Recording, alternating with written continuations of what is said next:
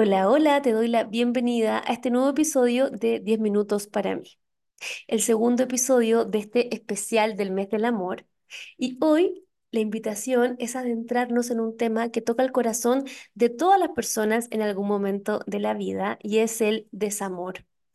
Todas las personas en algún momento hemos sufrido por amor.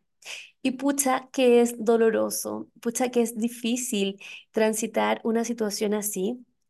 Pero la idea es que hoy podamos hacer un giro y podamos conectar con esta oportunidad de crecimiento y de autoconocimiento que se esconde detrás de esta situación tan dolorosa. Así que te quiero invitar a que te quedes aquí, a que me acompañes en, este episodio en donde vamos a, a explorar este tema desde distintas dimensiones. Partamos. Bueno. ¿Cómo se siente el desamor? Eh, yo creo que si tú también lo has experimentado, sabes que es algo sumamente difícil, desagradable, que se siente en todos lados, que se siente en el cuerpo, en el estómago, en la garganta, que muchas veces lo sentimos como un vacío, como una ausencia, como un dolor que duele así como hondo, que duele en el alma. Eh, bueno, hay distintos tipos, obviamente, de sufrimientos, de desamores, pero que en el fondo es como que nos sumergimos en, en un dolor constante, en un mar de dudas, en un laberinto, en, en cuestionamientos, en como que, pucha, ¿por qué? ¿Qué hubiera pasado si? Y empezamos a pasarnos un montón de rollos y películas en nuestra cabeza que lo único que hacen en el fondo es dilatar este sufrimiento y dejarnos como con esta sensación de duda constante. Entonces, esto puede ser cualquier cosa, una ruptura inesperada, que alguien se aleje gradualmente de nosotros, que nos hagan ghosting, que las cosas tal vez a lo mejor no sean tan recíprocas, que no funcionen, que sean infieles o que nosotros también seamos infieles, que el amor esto no sea tal vez tan correspondido. Wow, las realidades aquí pueden ser infinitas. Pero finalmente todas nos obligan a enfrentarnos con una dosis de realidad que nos pone al límite, ¿cierto? Que, que nos obliga a mirar cuáles son nuestros propios límites emocionales, nuestras expectativas y como a plantearnos hasta dónde estamos dispuestos a aguantar una situación. Es difícil porque de repente antes de que nos pase una situación así no tenemos idea. Tenemos que estar ahí, tenemos que a lo mejor estar sufriendo, tenemos que estar en esta situación para darnos cuenta realmente, no sé, tal vez cuánto nos duele, hasta dónde estoy dispuesta, cuál es mi límite y, y, creo que, que, es importante también poder sacar cosas en limpio de esta situación dolorosa que tal vez viviste o que tal vez estás viviendo en este minuto. Entonces, tenemos aquí miles de ejemplos de desamor. Tenemos tal vez un adiós inesperado cuando tal vez todo parece ir bien, pero de repente, sin previo aviso, la cuestión no resultó mucho tenemos relaciones que de repente también se desgastan, ¿cierto? Que, que están bien, que está todo viento en popa, pero que luego de un tiempo parecen desvanecerse. Y, y también nuevamente surgen las interrogantes, las preguntas, eh, tenemos el amor no correspondido, que yo creo que es uno de los dolores también más intensos, porque pucha que es difícil amar a alguien que no siente lo mismo por nosotros, pucha que duele eso. Eh, entonces, en momentos así, en momentos de desamor, en momentos donde estamos sufriendo, estamos obligados a, a mirarnos al espejo, a confrontar nuestra propia vulnerabilidad, a mirarnos, a mirar nuestra historia, a entender por qué estoy en este punto. ¿Será que estoy repitiendo un patrón? ¿Será que me está pasando algo? ¿Será que no me estoy dando cuenta de algo? Entonces, ahí, ese punto de inflexión donde somos capaces de, de mirarnos y de mirarnos en el fondo con claridad, creo que hay una oportunidad tremenda una oportunidad tremenda al trabajo personal. ¿Por qué? Porque el desamor nos obliga, yo iba a decir nos invita, pero en verdad nos obliga, no nos queda otra. Nos obliga a mirar hacia adentro, a preguntarnos quiénes somos, qué queremos realmente, a preguntarnos, pucha, ¿me merezco esto o merezco más? Nos obliga nuevamente a crecer, aprender de esta experiencia, aprender también a estar solos, a estar solas y a encontrar la felicidad también en nosotros, en nuestra propia compañía. ¿Qué pasa? Que este proceso es un proceso que hay que vivir, que tenemos que sí o sí sentir, porque si lo posponemos o decimos ya, filo, no importa, y doy vuelta a la página rapidito y no hacemos este trabajo de reflexión, lo que sucede es que muy probablemente nos va a volver a pasar lo mismo una y otra vez, pero con personajes distintos. Entonces es importante hacer este trabajo personal, darnos el tiempo de analizar las situaciones, de conectar con nuestras heridas, de ver qué es lo que está pasando para así también poder sanar. ¿Por qué? Porque es la única forma de poder transformar el dolor, porque de lo contrario nos quedamos pegados. Y el dolor en sí es una oportunidad tremenda, porque si te fijas, de nuestras experiencias más dolorosas en la vida surgen nuestros mayores aprendizajes y nuestro mayor crecimiento. Que lata que sea así, yo creo que nadie obviamente quiere sufrir, pero lamentablemente eh, eso pasa, o sea, si miramos para atrás y te fijas a lo mejor las veces que he dicho un buen chileno, te has pegado el cacho de cosas, te has dado cuenta, has abierto los ojos con algo, seguramente detrás de eso hay un punto de quiebre que fue una experiencia dolorosa. Entonces, ¿cuáles podrían ser como los pasos para este proceso de transformación? Yo creo que lo primero es entender el dolor entenderlo, o sea, reconocer que existe, que está ahí, poder verlo sin miedo y darte cuenta. Esto es lo mismo que, por ejemplo, si uno tiene una herida, una herida física, no sé, en el brazo, en la pierna.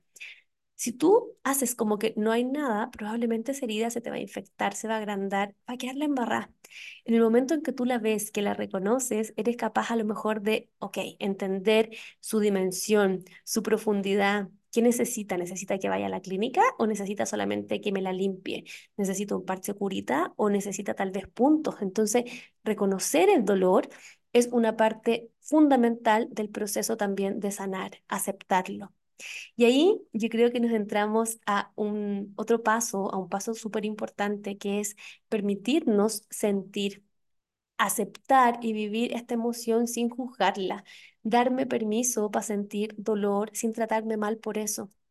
Y eso a su vez te invita a este último paso que sería como reconectar contigo, redescubrirte, ver qué es lo que te mueve, qué es lo que te gusta, qué es lo que esperas tal vez de una pareja o cómo tú esperas también sentirte en una relación no solamente te descubres a ti, sino que también eso te permite descubrir tu vida, descubrir eh, qué te rodea, descubrir a personas también, a tus amistades, porque finalmente las amistades también aquí juegan un rol fundamental, porque son también las que te rescatan. Te rescatas tú, pero también tus amistades están ahí para ti y ofrecerte este como, como salvavidas cuando de repente no vemos así cómo salir. Entonces, estamos en una situación difícil y tal vez la pregunta que surge es como, ¿qué hago ahora? Porque claro, llegamos a ese punto y es normal preguntarse, ¿y ahora qué? ¿Cómo sigo con mi vida? ¿Cómo se vive? ¿Cómo vuelvo a la normalidad? ¿Qué hago? ¿Qué hago? De repente son preguntas muy básicas, así como, ¿qué hago con mis fotos de Instagram? ¿O qué hago con la gente? ¿Será que tengo que contar? ¿Será que, cómo, cómo se transita eh, el proceso de, de después de, de, una ruptura, de un quiebre o de cualquier dolor asociado al amor. Eh, y yo creo que ahí es fundamental reconstruir nuestra rutina. Porque muchas veces el desamor deja un vacío en nuestra rutina diaria porque tendemos a tener una rutina con, con otra persona, ¿cierto? Entonces ahí es momento de reconstruirla incorporando actividades que a lo mejor a ti te llenen de energía, de amor, de cosas positivas. Y esto es súper importante porque las rutinas nos dan estabilidad. Entonces si terminamos una relación de pareja en donde teníamos todo nuestro día a día construido en base a eso, nuestro día a día queda en el aire, entonces tenemos que buscar una forma sí o sí de reconstruir desde eso, que es lo básico. ¿Qué hago en el día a día y cómo voy llenando y eh, armando mi vida de una forma que también me haga bien? Otro punto importante para el qué hago ahora es buscar soporte, activar nuestra red de apoyo hablar con nuestros amigos, con nuestras amigas, familiares o incluso con un profesional si es que así lo necesita. Ahí me toca ver muchísimo en consulta em, que personas piden ayuda precisamente después de un momento de quiebre, porque se dan cuenta que en verdad necesitan ayuda, que no pueden solos, que, que no saben cómo volver a estructurar esto. Y es súper lindo, creo que salen procesos psicoterapéuticos hermosos Así que también le mando un, un abrazo a mis pacientes a los cuales he acompañado en, en un proceso así. En verdad ha sido un proceso hermoso y me siento sumamente orgullosa de ustedes. Bueno, también es importante establecer nuevos como objetivos. ¿Por qué? Porque el desamor es un súper buen de partida, así como es un punto de quiebre, porque se quiebran muchas cosas, también es un súper buen punto de partida para establecer nuevos objetivos personales. Por ejemplo, ¿qué quiero hacer ahora? ¿O qué es algo que a lo mejor siempre quise hacer, pero que antes, cuando estaba en pareja, tal vez nunca pude o no me atreví o ni siquiera lo intenté? También practicar el autocuidado, dedicar tiempo a cuidarnos tanto física como también emocionalmente, porque nuestra salud mental es la que nos sostiene en momentos difíciles. Hacer ejercicio, preocuparnos de nuestra alimentación, eh, inyectar momentos de relajación, creo que son pasos fundamentales para sentirnos mejor también. Y también, por último, creo que es fundamental la apertura al cambio y permitir que esta experiencia te abra puertas a cambios, a oportunidades en tu vida, porque siempre a veces el final de algo es el comienzo de otra cosa. Finalmente aquí no se trata de que te rompieron el corazón y listo, sino que se trata de que si eso ocurre, ok, me sostengo, sobrevivo y soy capaz de generar cambios y crecimiento a partir de lo que viví. Pasa que, que muchas veces esto tampoco tiene que ver con uno. De repente uno dice así como, pucha, la embarré, pasó esto. Sí, creo que es importante ver nuestras responsabilidades en el asunto, pero hay una frase que dice que nunca eres suficiente en los ojos de la persona equivocada. Y, y creo que el entender eso es súper importante porque nos conecta con esto de dejar de creer que somos difíciles de amar o de que uno tiene un problema. Porque no es que seas difícil de amar, solo estás buscando amor en personas que no son las correctas. Y ahí es importante preguntarnos desde dónde estoy escogiendo pareja. Porque, ¿qué pasa? Que muchas veces intentamos eh, como en lugares en donde no resulta, ¿cierto? E invertimos tiempo y energía en tratar de revertir situaciones, en tratar de hacer que alguien nos quiera o de cambiar, no sé, la disponibilidad emocional del otro.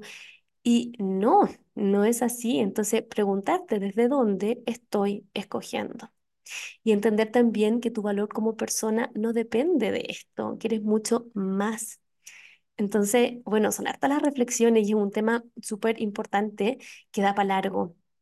Eh, importante entender también que muchas veces los traumas vinculares creemos como ya, ok, esto no me funcionó, no me va a funcionar nunca, y no, eh, los traumas vinculares, perdón si me enredó la lengua, los traumas vinculares se sanan en relaciones sanas y seguras. Entonces te vuelvo a preguntar, ¿desde dónde estás escogiendo pareja? Qué tema, ¿no? Es un tema súper, súper importante. Entonces me gustaría invitarte a reflexionar sobre esto. Cómo el desamor, por más difícil y doloroso que es, también puede ser un catalizador para el crecimiento, para tu transformación. Así que te quiero compartir eh, dos preguntitas para hacer un cierre. La primera, ¿cómo puedo utilizar esta experiencia para crecer y fortalecerme como persona? Y la segunda, ¿de qué manera puedo ser más compasivo, más compasiva, más amable conmigo durante este proceso? Si estás viviendo una situación así, te mando un abrazo y espero que este episodio te haya servido. Si tal vez ahora no, pero ya la viviste, creo que entiendes de todo lo que he hablado en este episodio y espero que ahora estés mejor. Recuerda siempre que el desamor, el sufrimiento es solo un momento de tu vida, es un capítulo y no es toda la historia. Así que la idea es como el decir, ok, ¿cómo quiero comenzar a construir desde ahora? Porque cualquier cosita que, haga, que hagas, incluso los pasos más pequeños, son pasos hacia una nueva versión de ti. Y espero que este episodio te haya ayudado a conectar con eso. Así que te mando un abrazo, te espero en el próximo episodio siguiendo aquí con nuestro especial del mes del amor. Y gracias por haberme acompañado. Espero que te haya gustado mucho. Un besito.